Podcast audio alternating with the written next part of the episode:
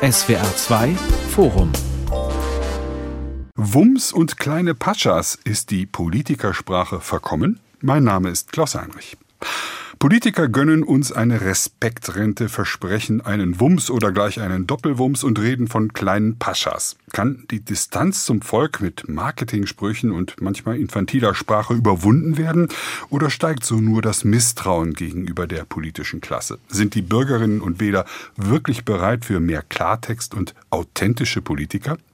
Darüber diskutiere ich in diesem SWR2 Forum mit Dr. Claudia Thoms, sie ist Kommunikationswissenschaftlerin an der Universität Hohenheim, mit Jörg Woos, Chefredakteur der Funke Zentralredaktion und mit Frank Staus, ein Wahlkampfstratege von der Agentur Riechel Staus GmbH. Bevor wir schlimme sprachliche Eskapaden unserer Politikerinnen und Politiker ausführlich geißeln wollen und überlegen, wie das Verhältnis zu den Bürgerinnen und auch Journalisten durch eine angemessene Sprache verbessert werden kann, möchte ich mit einem prominenten positiven Beispiel beginnen. Vielleicht auch um die Fallhöhe im rhetorischen Niveau zu verdeutlichen. Bundeswirtschaftsminister Robert Habeck hat sich jüngst in einer zehnminütigen Videobotschaft über Antisemitismus ausgelassen, die in ihrer Wahrnehmung im Netz durch die Decke schoss. Thoms. Sie beschäftigen sich ja als Wissenschaftlerin mit politischer Kommunikation. Was hat Robert Habeck da alles richtig gemacht? Also ich denke, da kommen unterschiedliche Punkte zusammen, die auf jeden Fall positiv auffallen. Es ist in Teilen eine persönliche Rede, auch mit Verweisen auf Beispiele aus persönlichen Gesprächen, die er geführt hat. Es ist eine erklärende Sprache. Es werden relativ klar einfach auch Punkte erläutert, wenn beispielsweise auch über die Staatsräson nochmal ähm, erklärt wird, was damit jetzt gemeint ist. Es ist keine zu komplizierte Sprache und wenn wir über die Form nachdenken, dann ist die auch relativ klar strukturiert in klare Blöcke, die es einfach machen, ihm zu folgen. Herr Quos, Sie haben zusammen mit Lars Heider ein Buch geschrieben über Politikersprache. Das heißt, der Blabla-Wumms, was Politiker nicht sagen und wie man es versteht. Und Sie haben sich dort auch mit dem Rhetoriker Robert Habeck auseinandergesetzt. Ist er wirklich anders als andere Politiker? Also zu dem Zeitpunkt hat er diese hochgelobte Rede noch nicht gehalten, aber er ist tatsächlich anders als die anderen, finde ich, weil er, er formuliert anders und äh, dass diese eine Rede jetzt so besonders gut angekommen hat, äh, hängt vielleicht gar nicht mit der besonderen Sprache oder mit der Vortragsform zusammen, sondern vielleicht passt da in dem Fall ganz besonders gut die Rede zur Haltung, die er beweist. Und das scheint mir äh, entscheidend zu sein. Das ist eine überraschende Haltung, die er formuliert hat. Die war so nicht erwartet worden, so klar. Und das haben wir bei Robert Habeck schon, schon an anderer Stelle erlebt. Ich erinnere mich an eine Reise in die Ukraine, wo er spontan, ohne sich mit seinen Medienberatern abzustimmen, davon gesprochen hat, dass es doch eigentlich selbstverständlich sei, der überfallenen Ukraine Waffen zu liefern. Das war auch so eine ganz spontane äh, Einlassung, die dann zu der Haltung passt. Und das ist, glaube ich, das Geheimnis dieser Rede, dass sie so gut angekommen ist, dass Rede und Haltung äh, so gut zusammenpassen. Herr Strauß, Sie organisieren seit vielen Jahren Wahlkämpfe, kennen also Spitzenpolitiker, insbesondere sozialdemokratische, sehr intim. Ihr Urteil über Habeck ist ja wirklich eine Ausnahme? Ja, das ist er, weil er ein sehr, und das merkt man jetzt auch an dieser Rede, er ist ein sehr emotionaler Mensch. Übrigens in beide Richtungen. Man sieht auch sofort, wenn er beleidigt ist. Ja, wie beim Heizungsstreit oder, damals. Oder, ja. oder eingeschnappt. Aber es ist, bringt eine Qualität mit, die, die viele nicht mehr mitbringen in dem Politikbetrieb. Und zwar, er interessiert sich wirklich genuin für die Menschen, mit denen er spricht, auch für die Menschen, wir sehen das in Talkshows, mit denen er in Talkshows sitzt. Er, er diskutiert anders, auch in diesen Formaten. Er hört zu, er zum Teil revidiert er sich auch und er sitzt nicht nur drin und will immer seinen Punkt rüberbringen, sondern er ist tatsächlich ein aufmerksamer Zuhörer und Mitdiskutant und er respektiert die anderen Meinungen. Gleichzeitig ist das natürlich etwas, Sie haben gerade Heizungsstreit kurz erwähnt, ja. was ihm auch nicht immer gut bekommt, weil manchmal wollen die Leute eben tatsächlich auch eine Führung und eine klare Ansage und nicht jemanden, der quasi vor ihren Augen reflektiert. Diskursiv ist er, selbstkritisch, nahbar, sagen viele. Um das mal so zu ergänzen, diese Beobachtung, Frau Thoms, ist das alles nur eine Masche das fällt mir jetzt schwer, da eine Einschätzung dazu abzugeben, ob das eine Masche ist. Es wirkt ja, auch wenn wir jetzt über diese Rede sprechen, und das hat ja auch, ähm, wurde ja gerade schon auch erwähnt, es passt eben zu dem, wie er rüberkommt, was er sagt. Und wenn das zusammenpasst, dann ist es zumindest mal eine funktionierende Masche, würde ich sagen. Mhm. Ein bisschen ist er da, widersprechen Sie mir, Herr Strauß, eine Art Anti-Scholz rhetorisch? Der ja immer sehr konzentriert, sehr knapp ist und genau weiß, was er sagt. Und während Habeck auch manchmal, dem man ja scheinbar beim Überlegen zuschauen kann, auch mal etwas rauskommt, Sie haben eben ein Beispiel genannt mit der Ukraine, womit man politisch auch ein bisschen vorsichtig sein muss. Ja, und äh, Sie hatten erwähnt, ich mache seit gut 30 Jahren Wahlkämpfe. Ich arbeite sehr intensiv mit Kandidatinnen und Kandidaten, auch mit Amtsinhaberinnen und Amtsinhabern. Und ich glaube, da kommen wir sicherlich im Laufe des Gesprächs noch dazu, man kann sie sich nicht backen. also der eine oder die eine hat jene Vorteile, hat dann vielleicht wiederum jene Probleme damit. Und das ist etwas, was ich auch immer berate, wenn ich mit äh, SpitzenpolitikerInnen zusammenarbeite, ist, sie dürfen sich wirklich nicht verbiegen. Und sie können aus einem Olaf Scholz keinen Robert Habeck machen und auch nicht umgekehrt, sondern die Leute müssen am Ende in sich glaubwürdig bleiben. Und wir merken das, ich kriege natürlich auch immer wieder gesagt, der müsste jetzt mal mehr sein wie der Obama oder der braucht mehr Schröder. Und ich sage, Leute, so funktioniert das nicht, weil das ist jetzt dieser Mensch und der hat diese Qualitäten und vielleicht hat er aus der einen oder anderen Sicht auch jene Defizite. Aber anzufangen, jetzt jemand anders sein zu wollen, geht einfach nicht. Aber, Herr Groß, die, die Deutschen wollen, glaube ich, in schwierigen Zeiten auch Führung spüren und dazu gehört ja auch die Rhetorik eines Bundeskanzlers, oder? Da gehört die Rhetorik eines Bundeskanzlers dazu, da gehört aber auch eine gute handwerkliche Leistung dazu. Und dann nochmal kurz zu Habeck zurückzukommen. Ich glaube, dass dieses Geheizungsgesetz war kein rhetorisches Problem von Habeck, sondern das war ein handwerkliches Problem, dass er ein Gesetz abgeliefert hat und sich zu keiner Phase dieser Gesetzgebung die Gedanken gemacht hat, wo fördere ich eigentlich die Leute und wo helfe ich ihnen bei diesen Problemen, die ich Ihnen jetzt mit dem Gesetz überhelfe. Und äh, deswegen, das war Handwerk. Äh, da war das Handwerk schlecht. Aber, konnte aber, nicht, aber er konnte es auch nicht mit seiner Rhetorik äh, kompensieren. Den Nein, Versuch hat er auch war, gar nicht erst gemacht. Da war am Ende, glaube ich, gar nichts mehr richtig zu kompensieren. Das war so äh, kaputt und so schief gegangen. Und er hat sich bis heute nicht davon erholt, wie wir in den Umfragen äh, sehen können. Da hat ihm seine eigene rhetorische Fähigkeit nicht genutzt. Da hätte er besser am Handwerk äh, zugelegt. Erwartet man von einem deutschen Bundeskanzler in den Multikrisen, in denen wir leben, eine andere Form auch der rhetorischen Führung, als wir sie bei ihm im Telegram-Stil manchmal verknappt erleben? Ja, also ich glaube, wir erwarten alle zu Recht unter Journalisten wie, wie Wählerinnen und Wähler äh, alle in einem Topf geschmissen. Wir erwarten in, in Krisen klare Führung und einen ganz kühlen Kopf, eine sehr überlegte Kommunikation, wissend, dass ein Bundeskanzler mit einem Halbsatz Krisen auslösen kann, Börsen äh, in Talfahrt schicken. Und das muss man einem Bundeskanzler oder einer Bundeskanzlerin immer zugute halten, ja, dass sie vor diesem Hintergrund äh, kommuniziert. Und das kann Olaf Scholz, das wissen wir, aber er nutzt diesen besonderen rhetorischen Stil. Es geht ja nicht immer um Weltkrisen und Kriege, ja, es geht ja manchmal auch um ganz banale Dinge des Alltags, Alltagssorgen der Bürgerinnen und Bürger.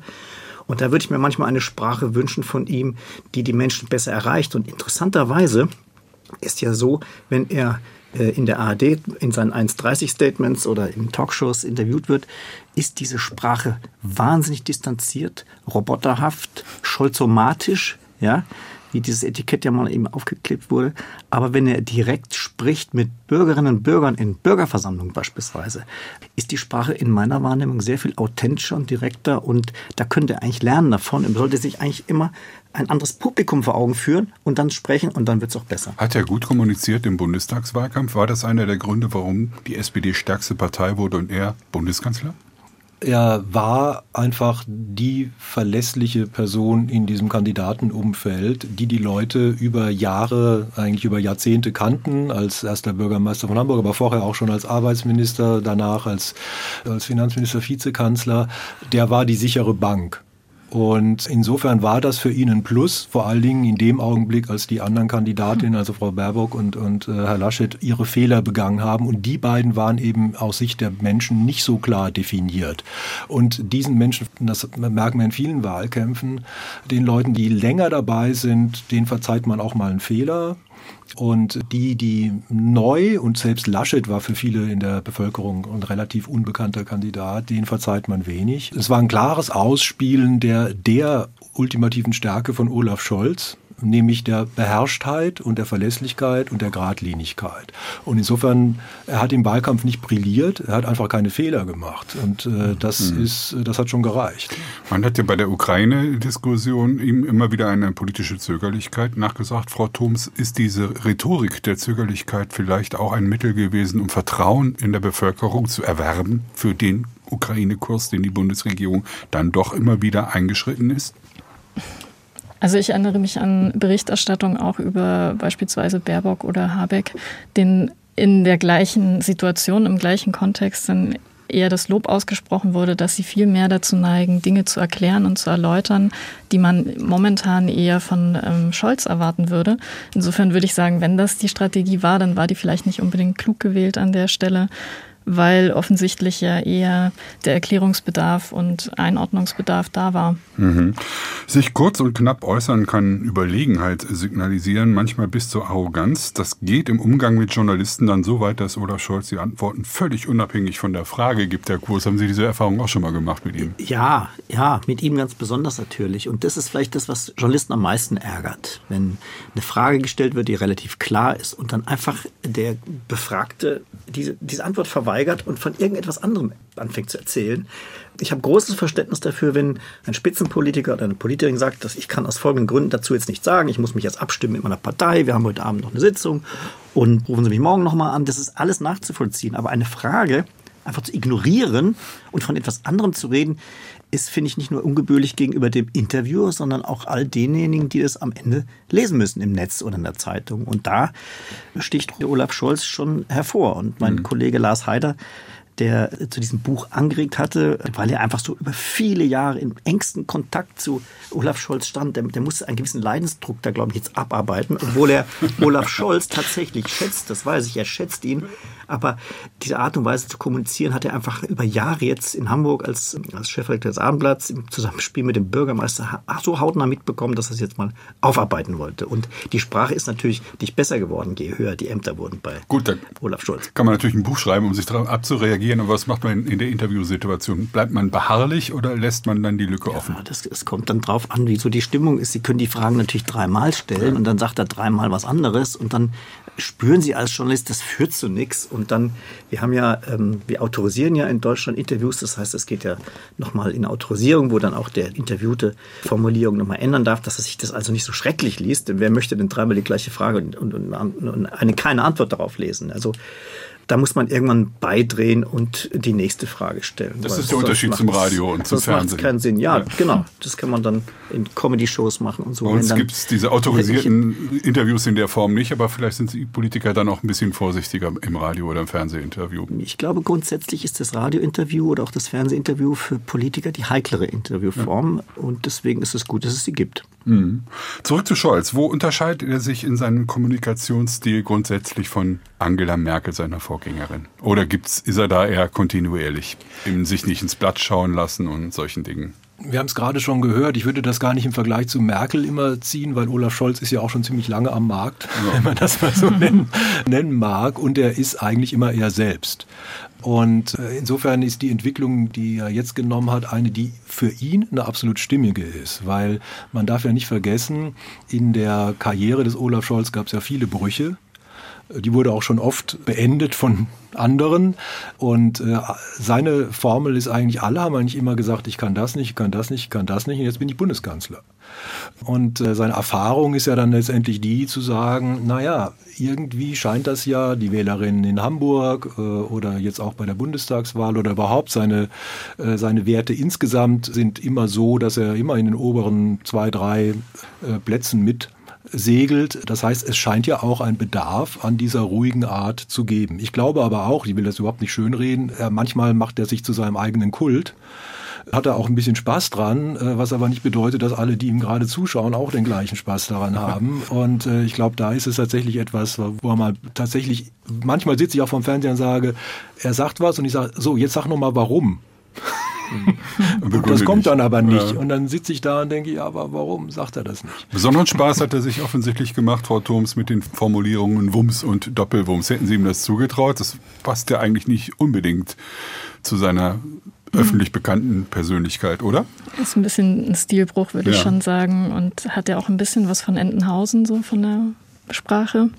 Wumms und Doppelwumms würde da vielleicht hinpassen. Andererseits ist es vielleicht auch einfach man sieht es ja immer mal wieder, dass dann auch mal wieder eine mit dabei ist, die auffällig ist, weil eben wie dann doch mal etwas mehr Leidenschaft, sage ich mal, herauskommt oder eben solche Begriffe fallen, die dazu dienen, was zu verdeutlichen, was er gerade sagen möchte. Ja, und ich meine, es sind ja auch Dinge, über die man dann noch ziemlich lange weiterredet, auch als er beispielsweise über den Deutschlandpakt gesprochen hat im Bundestag. Haben wir noch ein drittes Beispiel nach Robert Habeck und Olaf Scholz. Friedrich Merz fällt mir noch als dritte besonders herausragende Person rein in seine Eigenheit. Der provoziert gerne mit diesen Zahnarztvergleichen, Sozialamtsukrainern, kleine Paschas und so weiter, macht sich über Gendersprech lustig. Klar, ein Oppositionsführer muss holzen, Herr Quos, aber nützen ihm seine Kapriolen auch? Seine rhetorischen manchmal? Also ich glaube, dass es da eine, eine unterschiedliche Wahrnehmung gibt bei uns Profis im Journalismus, die sagen, oh Gott, oh Gott, das geht ja gar nicht. Und denen, die das hören, da rede ich von ganz normalen Bürgerinnen und Bürgern. Und ich glaube, dass die weniger Erregungspotenzial entwickeln bei solchen Sätzen. Ja, mhm. Und ähm, das weiß, glaube ich, auch Friedrich Merz. Und deswegen geht er unbefangener auch mit seiner Sprache um. Er ist natürlich Oppositionsführer und kein Bundeskanzler. Das macht immer noch einen riesen Unterschied. Ja, klar. Ähm, und jetzt bei den kleinen Paschas, da muss man sich nochmal fragen, wo lag der Fehler? Wer mit Lehrerinnen und Lehrern an Brennpunktschulen spricht, weiß genau, was Merz meint. Er darf es halt nur nicht so pauschalisieren, wie er es gemacht hat. Und auf alle übertragen. Ja? Und da, da, da macht er dann Fehler. Aber ich glaube schon, dass, dass die Sprache von Friedrich Merz die Zuhörerinnen und Zuhörer durchaus erreicht. Und dass es ein professioneller Spaß ist von uns Journalisten, immer zu gucken, wo haut er den nächsten Hammer raus, der wieder vielleicht drei Prozent in Umfragen kosten könnte. Ja? ja? Ich glaube, wir unterschätzen, äh, dass das, was er sagt, doch durchaus ankommt. Herr Staus, was meinen Sie? Glauben Sie, er ist gut beraten, so zu handeln oder ist er eher beratungsresistent und doch ein Mensch von einem anderen Jahrzehnt, was manche dann auch wieder sehen, je nach politischer Couleur?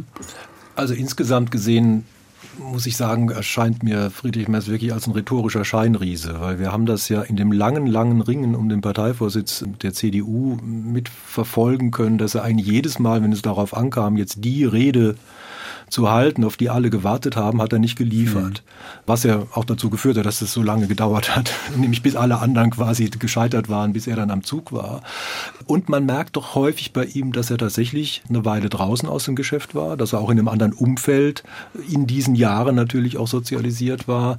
Und ich sehe das schon auch ein bisschen anders, weil bei ihm kommt ja schon immer ein latenter ja, ich weiß nicht, Rassismus ist ein zu starkes Wort, aber es kommt eine latente Hang dazu, raus, äh, es gegen Minderheiten in Deutschland äh, zu richten und natürlich genauso wie er diesen Begriff Paschas äh, nutzt, um eigentlich eine komplette Bevölkerungsgruppe damit zu treffen, während wir, glaube ich, an den Schulen auch noch ein paar andere Probleme haben, die dann auch von, von anderen Gruppen und von Helikoptereltern und was ich was ausgehen. Und ich glaube, das benutzt er schon, schon bewusst und er setzt es auch bewusst ein und er, er versucht ja auch, und ich kann das auf der einen Seite als Stratege verstehen, der versucht, eine Bandbreite in der Union abzudecken, die sich so bei Merkel nicht mehr wiedergefunden hat. Gleichzeitig muss er aber die Merkel-Wählerinnen auch noch ansprechen, was ihm sehr, sehr schwer fällt. Und gleichzeitig versucht er natürlich Unionswähler, die jetzt irgendwo am Rand zu AfD oder Freien Wählern stehen, zu befrieden und wieder zu reintegrieren in seine Partei. Und das ist ein ziemlicher Spagat, den wir von der SPD seit Jahrzehnten kennen, mehr oder minder äh, erfolgreich oder auch nicht. Und vor dem steht jetzt der Parteivorsitzende Merz und das führt immer wieder dazu, dass er eigentlich in unterschiedliche Richtungen blinkt. Mhm, jetzt haben wir Scholz, Merz und über Habeck gesprochen, ein bisschen auch über Frau Merkel.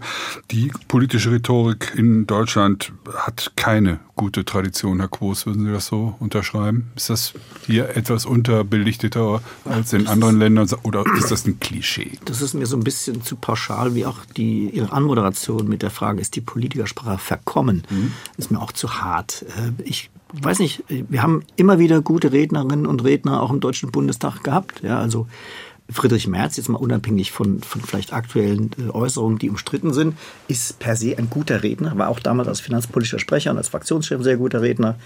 Äh, Christian Lindner ist ein guter Redner, Gregor Gysi war brillant im Bundestag, Wolfgang Schäuble ähm, war in all seinen Ämtern immer ein guter Redner und hat mit einer einzigen Rede, die er nicht vorformuliert hatte, sondern die er wirklich aus dem Stehgreif gehalten hatte, die Entscheidung zur Berlin als Hauptstadt herbeigeführt. Also ich würde es so pauschal nicht sagen, aber natürlich, und das ist, glaube ich, den Deutschen insgesamt so zu eigen, sind wir nicht die besten Rhetoriker. Und wenn man nach England blickt und da gute Redner hört, da ist immer ein Witz, ein Scherz eingebaut, eine gewisse Leichtigkeit äh, kommt da rein. Bei uns ist es doch manchmal ja, entweder sehr technisch oder technokratisch oder sehr pastoral, wenn ich mal an den einen oder anderen Bundespräsidenten denke, ja. Und ja, das gehört, glaube ich, zu den Deutschen insgesamt. Aber wir haben durchaus auch gute Rednerinnen und Redner. Wir hören das SWR 2 Forum Wums und kleine Paschas. Ist die Politikersprache verkommen? So lautet meine Frage, die Herr Kurs gerade kritisiert hat.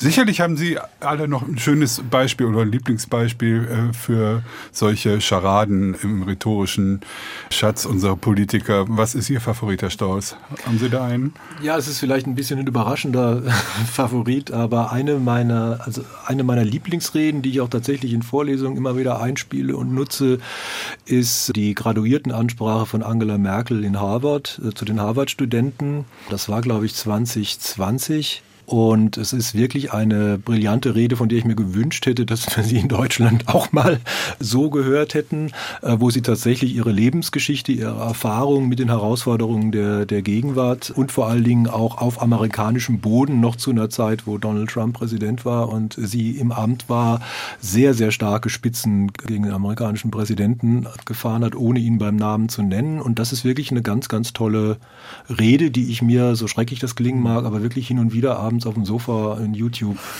angucke, weil ich sie so toll finde. Frau Thom, Sie lachen. Was ist Ihr Favorit? Ja, tatsächlich jetzt aus keiner Rede, aber irgendwie ist das Beispiel so präsent geblieben in meinem Gedächtnis.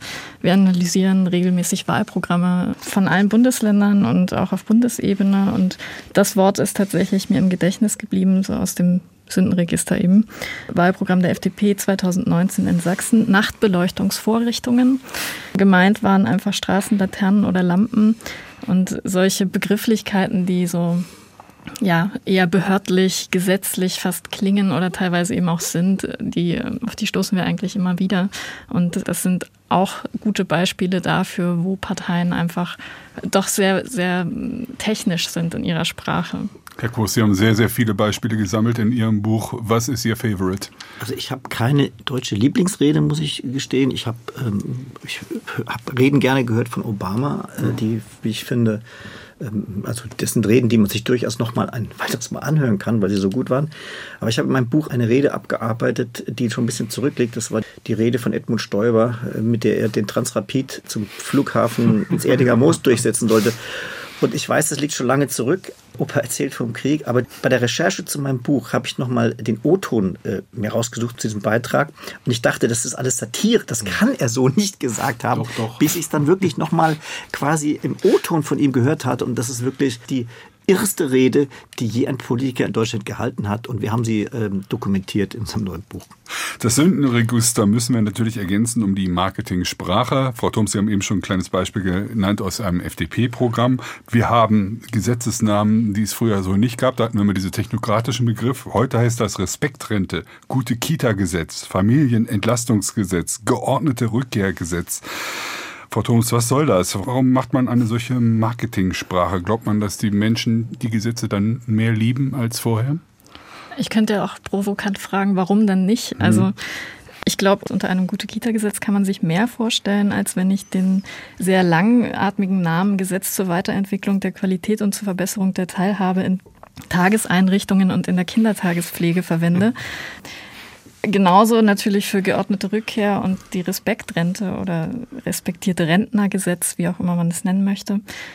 Klar, man kann sich darüber streiten, ist das jetzt eine zu große Vereinfachung, aber andererseits finde ich irgendwie den Weg zwischen, das ist das Gesetz und das ist das, was wir damit erreichen wollen, ist irgendwie näher dran, wenn ich so einen Begriff verwende, als wenn ich eben den langen Gesetzestextnamen nehme. Was damit verbunden werden müsste, ist aus meiner Sicht aber natürlich irgendwie das zu vermitteln, was man jetzt eigentlich unter einer guten Kita versteht, weil das ist natürlich erstmal noch sehr weit gefasst. Widerspruch, ich finde das überhaupt nicht gut. Das sind Begriffe von Medienberatern, die sagen, jetzt, jetzt müsste mal hier mit neuen Begriffen arbeiten, die dann gesetzt sind und die dann sich festsetzen. Aber so ein Wort wie Respektrente, ja, das kann ich doch als Junger vielleicht mit 20 völlig anders einordnen. Wenn ich sage, wenn da die Respektrente, die sehe ich nicht mehr, wenn ich mal 67 bin und ich finde das Gesetz schlecht. Also ähm, der Versuch jetzt quasi in die Gesetze schon so eine Güteklasse in der Formulierung einzubauen, das finde ich ziemlich durchsichtig und ich hoffe, es wird sich auch nicht durchsetzen und es ist auch ein bisschen zu billig. Ich gehe fest davon aus, dass Herr Staus, dass Sie,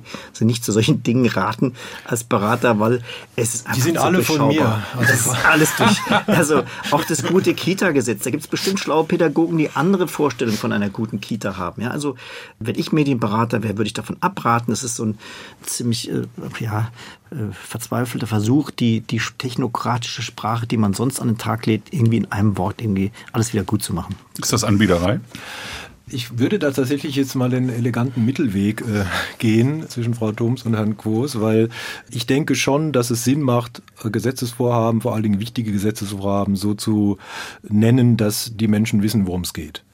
Und das ist häufig tatsächlich nicht der Fall, wie, wie Frau Thoms das ja auch eindrücklich demonstriert hat. Ich finde aber auch, dass diese Selbstbewertung also wir machen ein gute Kita-Gesetz, das ist für mich auch schon wieder zu viel. Aber zum Beispiel äh, Begriffe wie ein Wachstumsbeschleunigungsgesetz, das ist für mich völlig in Ordnung, weil dann, da weiß man, worum es geht und da hofft man, dass es klappt. Und es ist aber trotzdem noch einigermaßen neutral. Ne? Und ich glaube, man muss wirklich nach solchen Begriffen suchen. Und ich glaube schon, dass wir in der, in der Politik, auch in den letzten 20, 30 Jahren, auch in der Politikvermittlung einfach auch anerkennen müssen, dass, dass das Basiswissen, das wir auf der Seite der Bevölkerung äh, voraussetzen können über politische Zusammenhänge, über politische Begriffe, dass das nicht gerade wächst, sondern darüber haben wir noch gar nicht gesprochen. Der Resonanzboden heute ist ja auch ein anderer als vor 10 Jahren, vor 20 Jahren, vor 30 Jahren. Und Politikerinnen äh, suchen ja auch immer jetzt nach Begriffen, mit denen sie auch auf diesen ganz unterschiedlichen Kanälen, auf denen die Menschen sich tummeln, irgendwo durchdringen. Und insofern ist es, glaube ich, wichtig zu sagen, erklärende, begreifbare Sprache für die äh, große Menge der Bevölkerung ist extrem wichtig heute. Mhm. Social Media beschleunigt diesen Prozess, Frau Thoms. Müssen Politiker noch zugespitzter argumentieren und sich darstellen als ohnehin? Ich glaube eher anders. Zugespitzt müssen sie ja auch sein, wenn sie mit Journalisten sprechen. Also gerade das, was wir vorhin hatten mit, mit Fernsehinterviews oder Snippets, die dann geliefert werden, das muss ja auch auf den Punkt gebracht sein. Und auf Social Media ist eben eigentlich ja nochmal die Zielsetzung, direkt mit den Wählerinnen und Wählern oder potenziellen Wählerinnen und Wählern in Kontakt zu treten. Da sind andere Dinge ein bisschen wichtiger als jetzt eine super technische und ausgereifte Sprache, sondern eher was Nahbares ähm, aus dem Alltag oder wie auch immer hm. geartet ist. Hm. Es geht irgendwie immer bei der Sprache, bei Politikern im Verhältnis zu Bürgern, immer ein bisschen darum, die Brücke zu bauen, sozusagen, um den angeblichen Graben, den es da gibt, ich will das gar nicht als Klischee äh, hochhalten, zu überwinden. Dadurch entstehen vielleicht auch die einen oder anderen gesprachlichen Ungeschicklichkeiten, äh, die man sich besser ersparen würde. Andererseits will man auch nicht zu hölzern daherkommen. Das ist ja alles sehr, sehr verständlich. Was mir auffällt, ist eigentlich, wenn wir mal die Perspektive weggehen, um über die Politiker immer zu reden, sondern auch zu gucken, was erwarten wir, das Publikum, also wir Journalisten, wir Wähler, wir Bürger von unseren Politikern, müssen wir uns da nicht auch die Frage stellen, vielleicht müssen die auch manchmal so reden, vielleicht müssen sie manchmal formelhaft sein, aus rechtlichen Gründen beispielsweise und können dann nicht in ein sympathisches Alltagsbild kommen oder es gibt auch politische Notwendigkeiten für Formelhaftigkeiten und fürs Ausweichen. Wir hatten es eben ja schon beim Thema Interview. Fehlt uns manchmal dafür auch das Verständnis für das Handwerk des Politikers, Herr Strauß?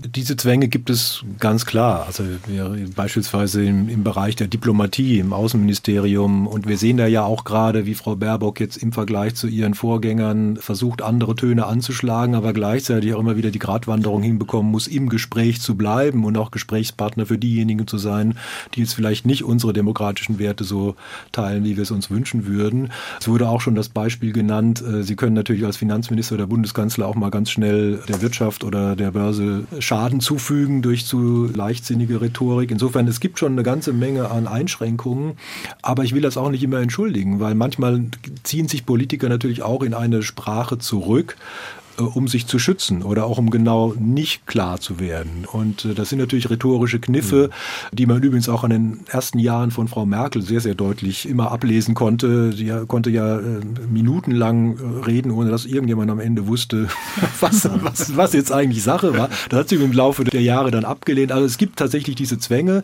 und natürlich muss man auch schauen, wir haben jetzt über Dinge gesprochen, die ich auch nicht perfekt waren wie Wumms oder Doppelwumms. Aber wir merkten auch sehr schnell in dem Augenblick, wo Politiker versuchen, eine simple Sprache zu sprechen oder vielleicht eine übersimple Sprache zu sprechen, dann wirkt das auch ganz schnell unseriös.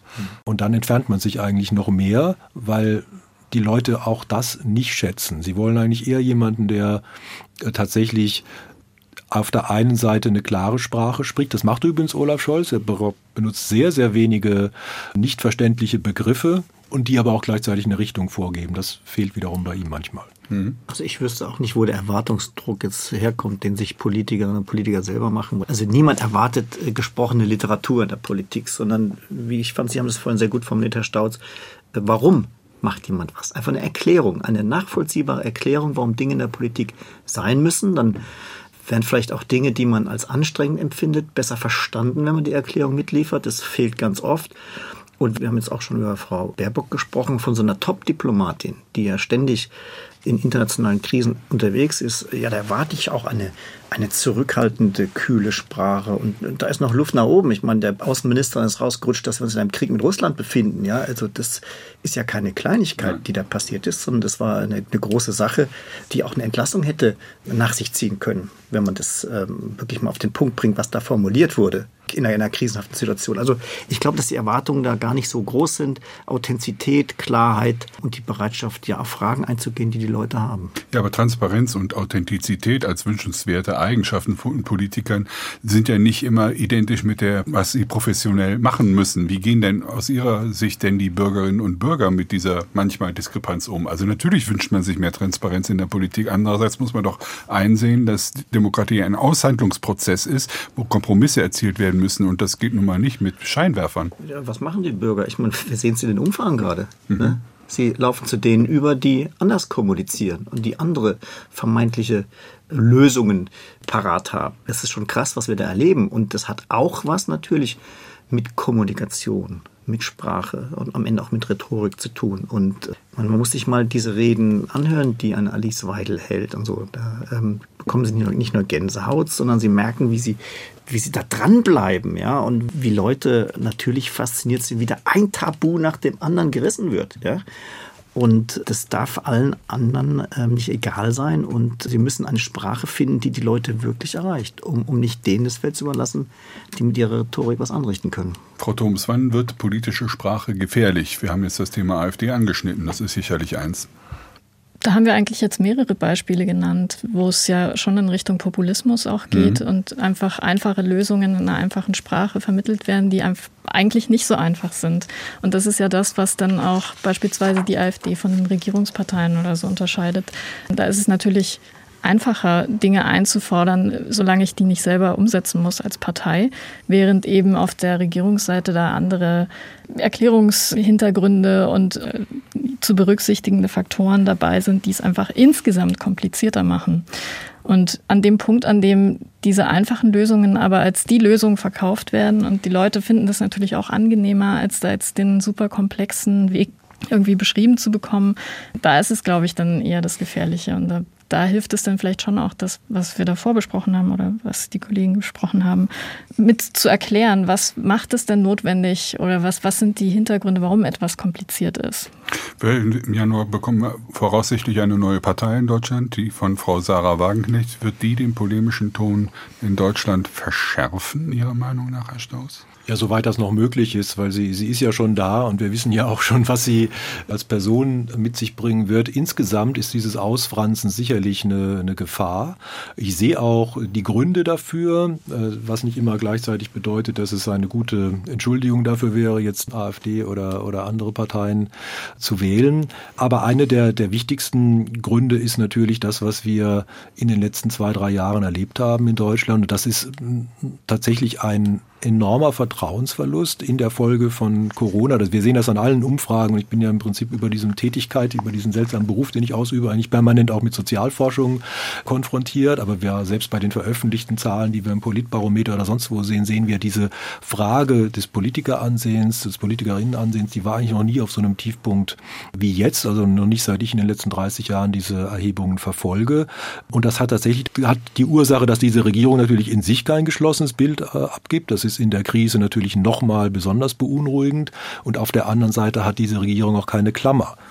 Und ich hätte mir eigentlich gewünscht, dass diese Zeitenwende-Rede, und das ist ja eine, die, die tatsächlich mal für Olaf Scholz auch nochmal auf der Habenseite zu verbuchen ist, dass die eigentlich weitergeht, dass die über diesen äh, Krieg gegen die Ukraine hinausgeht, sondern dass sie auch all das, was wir gerade an Zeitenwende erleben, umfasst und die Leute auch mitnimmt und ihnen sagt, so, ich bin aber derjenige, der euch jetzt die Brücke baut in eine gute Zukunft über diese Fragen, die wir hier gerade diskutieren. Und da äh, geht es vom, vom Heizungsgesetz über viele andere Dinge, wo ich auch sage, Handwerk ist natürlich immer wichtig, aber dass es einfach viel umfassender erklärt wird, warum wir jetzt hier in Deutschland einen anderen Gang einlegen müssen.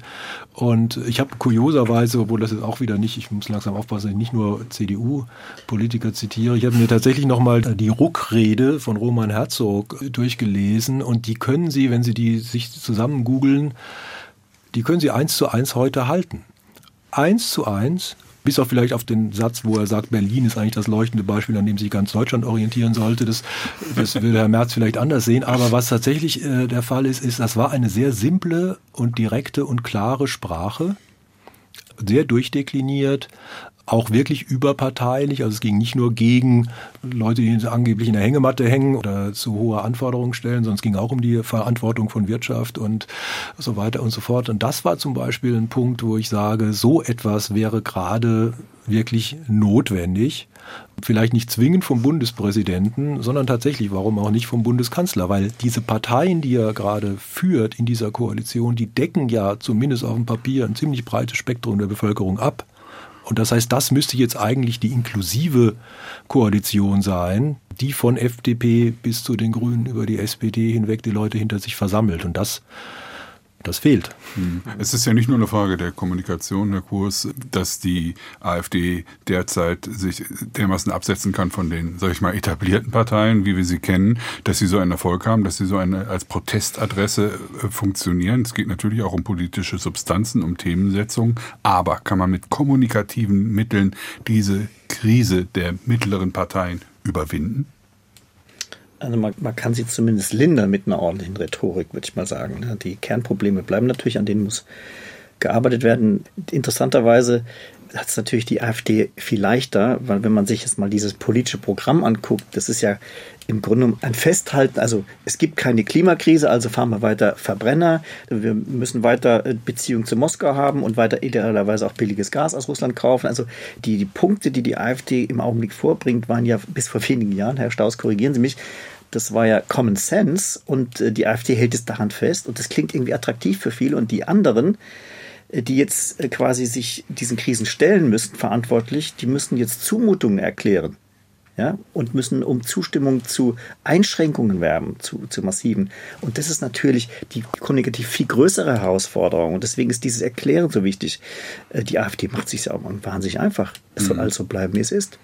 Haben die etablierten Parteien, äh, Frau Turms, denn die Chance und die etablierte Politik, vor allen Dingen in der Ampelregierung, mit äh, kommunikativen Mitteln tatsächlich wieder in die Habenseite zu kommen? Sind die gut genug und gut genug geschult für so eine Aufgabe?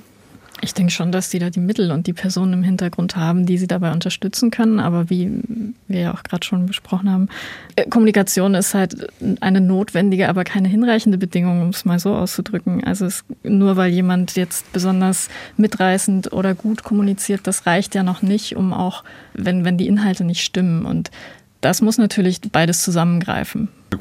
Was können denn Journalisten besser machen im Umgang mit Politikern, so dass die Kommunikation klappt, also dass sie Antworten auf Fragen bekommen, dass sie hartnäckig bleiben und trotzdem haben sie ja von den drei Ns gesprochen in ihrem Buch und die klingen eigentlich ein bisschen defensiver und gar nicht so aggressiv. Sie sagen, sie fordern von Journalisten auch Naivität, Nachsicht und Neugier. Wie passt das zusammen? Das passt schon zusammen. Was glaube ich ganz, ganz wichtig ist, dass wir haben gesagt, die Politik muss ihr Handwerk beherrschen, dann funktioniert es auch und, und wir Journalistinnen und Journalisten müssen auch unser Handwerk beherrschen. Und wir dürfen nicht in Interviews reingehen in denen wir schlecht vorbereitet sind, wo wir nicht die richtigen Zitate zur Konfrontation dabei haben, wo wir nicht die Zahlen kennen, wo wir in den Themen nicht sicher sind. Das spürt man sofort, wenn man heute Interviews liest oder auch sieht. Wie gut hat sich jemand vorbereitet? Wie leicht fällt es dem Interviewten zu kontern oder die Gegenfrage zu stellen? Das ist ja ein ganz beliebtes Ritual, wenn irgendeine Frage nervt, eine harte Gegenfrage zu stellen. Und das darf eigentlich gar nicht passieren. Ja, und ich glaube, wir, wir Journalistinnen und Journalisten sollten nicht zu viel erwarten von unseren Interviewpartnern. Ja, das sind alles Menschen. Ähm, wir sollten allerdings erwarten von ihnen, dass sie Fragen beantworten. Und wir sollten erwarten, dass auch die, die Inhalte stimmen. Also das, was uns gesagt wird, was wir auch weiter transportieren, das muss alles richtig sein. Und wenn dann noch am Ende ein gewisser Unterhaltungswert dabei ist, der die Leute auch ähm, fasziniert ist, später lesen lässt, das ist jetzt natürlich besonders hilfreich. Und das hat dann ein bisschen was auch mit Gesprächsführung, mit Gesprächsstimmung zu tun, die man erzeugt. Am Ende äh, ist ja eine Kommunikation nur dann eine gute Kommunikation, auch wenn es möglichst viele Menschen erreicht äh, und die möglichst viele Menschen am Ende verstanden haben. Zu den Klischees, die in der Welt sind, gehören ja, dass Politiker und Journalisten sowieso unter einer Decke stecken. Gibt keine Kumpanei, ne? Ja, das ist ein ganz interessanter Punkt. Dem habe ich ein ganzes Kapitel äh, gewidmet in diesem Buch, wo ich so einen kleinen Werkstattblick gebe, wie wir Journalisten arbeiten. Denn ich, ich wurde konfrontiert in der Nachbarschaft, in einem bürgerlichen Haushalt. Beim Abendessen fragt mich die Dame des Hauses, stimmt es eigentlich? Dass ihr alles, was ihr schreibt, der Regierung vorlegen müsst. Und ich, mich hat's fast umgerissen und dachte, wie kommst du da darauf? Ja, das hat sie gehört und dann gibt's, der sagt das und der schreibt das. Ich habe am Ende herausgefunden, dass sie diese Autorisierungspraxis meint, die wir bei Interviews im schriftlichen Bereich führen. Und deswegen habe ich mir erlaubt, in einem Kapitel mal allen äh, interessierten Leserinnen und Lesern zu sagen, warum das gemacht wird und wie das vor sich geht, und dass das nichts damit zu tun hat, dass wir quasi die Regierung oder irgendjemanden darum bitten, jetzt eine Zustimmung zu unseren Berichten zu erteilen. Das ist, glaube ich, ganz wichtig. Und ich glaube, es ist auch sehr wichtig, dass wir Journalisten da Transparenz herstellen, wie wir arbeiten, ja, weil das Misstrauen uns gegenüber ist tatsächlich stark gewachsen, wie auch den Politikern gegenüber. Herr Strauß kennt das Spiel mit Journalisten und mit Politikern und was dazwischen ist und natürlich vor allem mit den Bürgern, wenn der Wahlkämpfe konzipiert. Hätten Sie einen Anspruch an die Politiker, aber auch an die Bürger, äh, den Sie mitgeben können, wie Kommunikation besser besser funktionieren kann, beidseitig? Also zunächst mal bin ich eigentlich ganz froh über unsere Presse- und Medienlandschaft in Deutschland, vor allen Dingen, wenn man ein bisschen über den Tellerrand äh, guckt. Das heißt, wir sind da eigentlich schon auch qualitativ auf einem guten Niveau. Ich glaube, was über all das, was wir gerade gesprochen haben, ich glaube, das gilt für beide Seiten, dieses Erklären. Wir sind in einer absolut erklärungsbedürftigen äh, Situation und in einem absolut erklärungsbedürftigen Zeitalter, wo sehr, sehr viele Veränderungen von den Menschen gefordert werden, was sie im Prinzip auch wissen. Also das weiß ich jetzt wiederum auch aus der Sozialforschung. Sie wissen es im Prinzip. Sie haben nur das Gefühl, wenn mir keiner richtig sagt, wie wir das machen, dann bleibe ich lieber in dieser Nostalgiefalle und äh, alles bleibt, wie es bisher war. Das ist es. Und ich würde mir wünschen, bei vielen Berichten und vor allen Dingen auch Berichten immer aus der Hauptstadt geht es eigentlich immer darum, wer hat gewonnen, wer hat verloren. Also wird immer versucht, wer hat sich denn jetzt durchgesetzt? Oder es gab gerade einen Migrationsgipfel, da macht ein großes Magazin auf mit Punktsieg für Scholz und so weiter. Mit sowas kann ich halt überhaupt nichts anfangen, weil was, um was geht's denn jetzt? Was ist das Ergebnis? Und ich glaube, es gibt einen großen Durst in der Bevölkerung und bei den Leserinnen und Lesern und Hörerinnen und Hörern, dass man ihnen eben auch die Dinge einfach mal erklärt. Was wurde denn jetzt, was wurde denn jetzt tatsächlich beschlossen? Ich glaube, wenn das allumfassend passieren würde, wären wir auch gesellschaftlich schon einen ganzen Schritt weiter. Frau Thoms, Sie haben das Schlusswort. Was wünscht sich die Kommunikationswissenschaftlerin von den Bürgern, von den Journalisten und von den Politikern? Hm. von den Bürgern auf der einen Seite natürlich schon auch die Motivation und das Interesse, sich mit Dingen auseinanderzusetzen, weil das ja auch mit fördert, was für Hintergrundwissen sie mit anbauen oder aufbauen. Von Politikern, dass sie darauf achten, mit wem und in welcher Situation sie eben mit bestimmten Personen sprechen oder kommunizieren und ihre Kommunikation darauf anpassen. Ich denke, das geht ja nicht nur für Politikerinnen und Politiker, sondern auch für andere Akteure in der Gesellschaft, die darauf achten müssen, dass sie nicht an ihren Zielgruppen vorbeikommunizieren. Und bei den Journalisten, klar, die kritische Einstellung, die sie ja eigentlich schon in den meisten Fällen haben, teilweise vielleicht auch eine etwas stärkere Einordnung nochmal von bestimmten Sachverhalten, wobei das ja in vielen Medien auch tatsächlich geschieht. Wumms und kleine Paschas ist die Politikersprache verkommen. Das war das SWR2 Forum und diskutiert haben Dr. Claudia Thoms, Kommunikationswissenschaftlerin an der Uni Hohenheim. Jörg Woos ist Chefredakteur der Funke Zentralredaktion und Frank Staus, ein erfahrener Wahlkampfstratege von der Agentur Riechisch und Staus. Mein Name ist Klaus Heinrich.